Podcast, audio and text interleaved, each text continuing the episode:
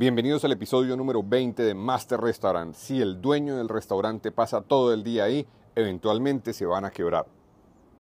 Los restaurantes son como un lobo con piel de oveja. Uno desde afuera los ve muy fáciles, pero cuando los empieza a trabajar son una máquina del tiempo que lo atrapa a uno y si uno mete la cabeza como dueño de restaurante y la mete en la operación, es probable que levante la cabeza y hayan pasado uno, dos, tres años. Y como hay tanto que hacer, tanto que hacer en la operación, porque los restaurantes son empresas infinitas, es muy fácil que el dueño se coloque a hacer no solo uno, sino varios cargos y varias funciones que son probablemente muy operativas y no es donde realmente él genera valor. Cuando usted arranca un restaurante desde el principio debe tener foco de desarrollar una empresa, no de crear una empresa de cocina, ni siquiera una fábrica de alimentos, de desarrollar un modelo de negocio que sea rentable, sostenible y replicable. Si el dueño se la pasa haciendo las cosas de menor valor, que haciendo aseo, que abriendo, que cocinando, que atendiendo, pues hombre, ¿quién está haciendo las cosas de alto nivel? ¿Quién está haciendo el desarrollo del modelo de negocio? La base del modelo de negocio de los restaurantes está alrededor de los 10 elementos del Canvas de restaurantes, donde el modelo de negocio se desarrolla alrededor de las razones y de los momentos de consumo. Entonces el cliente llega y ve desde afuera principalmente cuatro aspectos, que son los alimentos y las bebidas, las instalaciones físicas, el diseño de servicio y tema, y los canales cuando pide delivery y cuando pide por otros lados. Esas cuatro cosas el dueño debería estar buscando cómo potenciarlas para generarle más valor a las razones y a los momentos de consumo de los clientes. Pues la fórmula que el cliente está haciendo en su cabeza es comparando esos cuatro aspectos, que es el valor que recibe, con respecto al precio que paga. Si yo como cliente no estoy atendiendo eso, entonces pierdo foco en entender por qué mi cliente me encuentra o no valioso. Entonces el negocio se empieza a deteriorar y yo como estoy metido con la cabeza como un avestruz dentro de la operación, no veo qué es lo que está pasando, no entiendo la competencia, no he hecho un mapa de propuesta de valor de la competencia y entonces no tengo claro qué es lo que pasa y por qué mi modelo de negocio se está deteriorando o por qué está creciendo.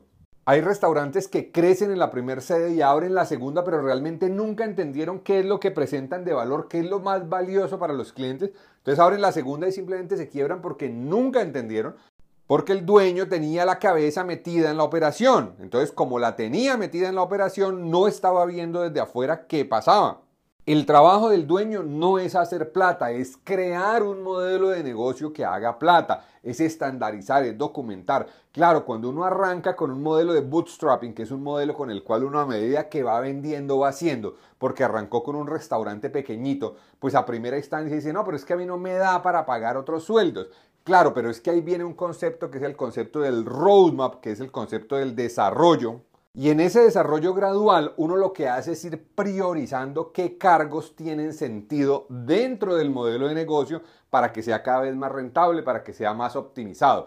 Típicamente los cargos que potencializan más temprano el modelo de negocio están relacionados o con la organización o con la parte de marketing, es decir, desde la gerencia operativa, desde la gerencia de ventas, desde la gerencia de marketing. Y cuando uno tiene un negocio pequeñito dice, no, qué gerencia ni qué cargos intermedios, es una estructura muy plana en el cual básicamente hay un dueño y todos los demás están abajo. Y esa estructura es muy dueño dependiente.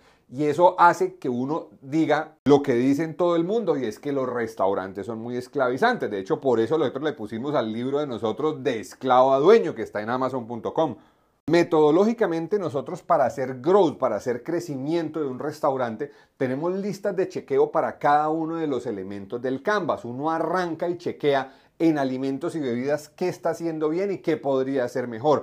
En instalaciones físicas, en letrero, en atracción, en mobiliario, qué hay ahí en el mapa de instalaciones físicas que yo necesito potenciar. Después revisa servicio, mira que está trabajando por micromomentos, si hay un customer journey, si hay un guion, si hay un protocolo de servicio o qué se puede hacer ahí. Y con las listas de chequeo se va apoyando para uno encontrar cuáles son las oportunidades. Después de que tiene mapeadas todas las oportunidades, pues ahí sí dice, bueno, yo no tengo ni plata, ni tiempo, ni capacidad, ni conocimiento para hacer todo eso. Voy a priorizar y en esa priorización hace un growth map.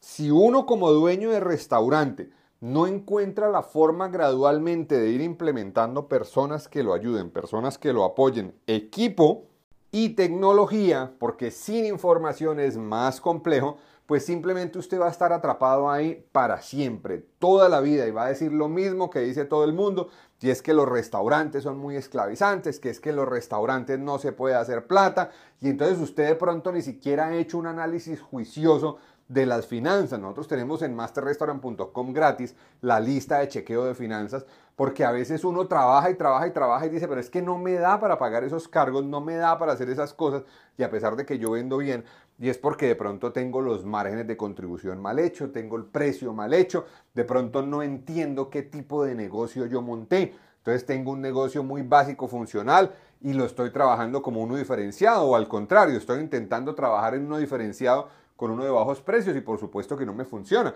porque entonces yo estoy intentando dar valor con precios bajos y simplemente no se puede porque el margen de contribución no me lo permite. Que el dueño tenga que estar ahí dentro del restaurante todo el día, todos los días, es síntoma de que ese negocio va de para atrás y de que esa persona, que ese dueño, que esa empresa no está teniendo la capacidad de separar la operación de los dueños. Y eso normalmente con el paso del tiempo le cuesta a la empresa porque pues naturalmente hay un punto en que el humano se cansa, o sea, el humano tiene capacidad limitada, pero cuando uno desarrolla un modelo de negocio, un diseño replicable, documentado, estandarizado, que le puede tomar semanas, meses y hasta años, dependiendo de muchos factores, pues eventualmente ese modelo va a ser autosostenible. Mire todas las empresas grandes, todas las empresas de cadena, todas las empresas de cadena en que son muy buenas en estandarizar, en replicar, en documentar, en que son muy malas las empresas pequeñitas de un solo dueño, en lo mismo, en estandarizar, en documentar. No es que documentar y estandarizar sea para empresas grandes, es que si no lo hace la empresa pequeña, nunca llega a ser empresa grande. Ah, que es que a mí no me interesa ser grande, a mí me interesa tener una sola sede. Bueno, entonces organice su propia sede, porque una sola sede es suficiente para volverlo loco. O sea, una sola sede puede generar riqueza, pero una sola sede puede generar también suficientes dificultades. Sea como sea, uno no le puede sacar el cuerpo. Muchas veces el dueño es el causante de las dificultades, porque uno no tiene el conocimiento, la capacidad, no tiene el orden, no tiene la persistencia, no tiene el sistema. Entonces uno cambia todo el tiempo de proyectos, porque no hay un plan escrito, no hay un presupuesto, no hay un responsable. Entonces es, hoy se me ocurrió esto, mañana se me ocurrió otra cosa, pasado mañana se me ocurrió otra cosa, y no hay sostenibilidad y no hay ejecución. O por el contrario, simplemente hoy no se me dio la regalada gana de hacerlo, y entonces como no quise hacerlo porque yo soy el dueño, pues entonces se quedó sin hacer, porque nuevamente no hay quien lo haga. Organice los 10 elementos claves del Canvas del restaurante de modelo de negocio y con eso usted empieza a estructurar y a potenciar cada uno de ellos y a entender ordenadamente qué es lo que pasa en cada uno de ellos desde la visión del cliente y desde la operación interna, porque ambos aspectos son relevantes.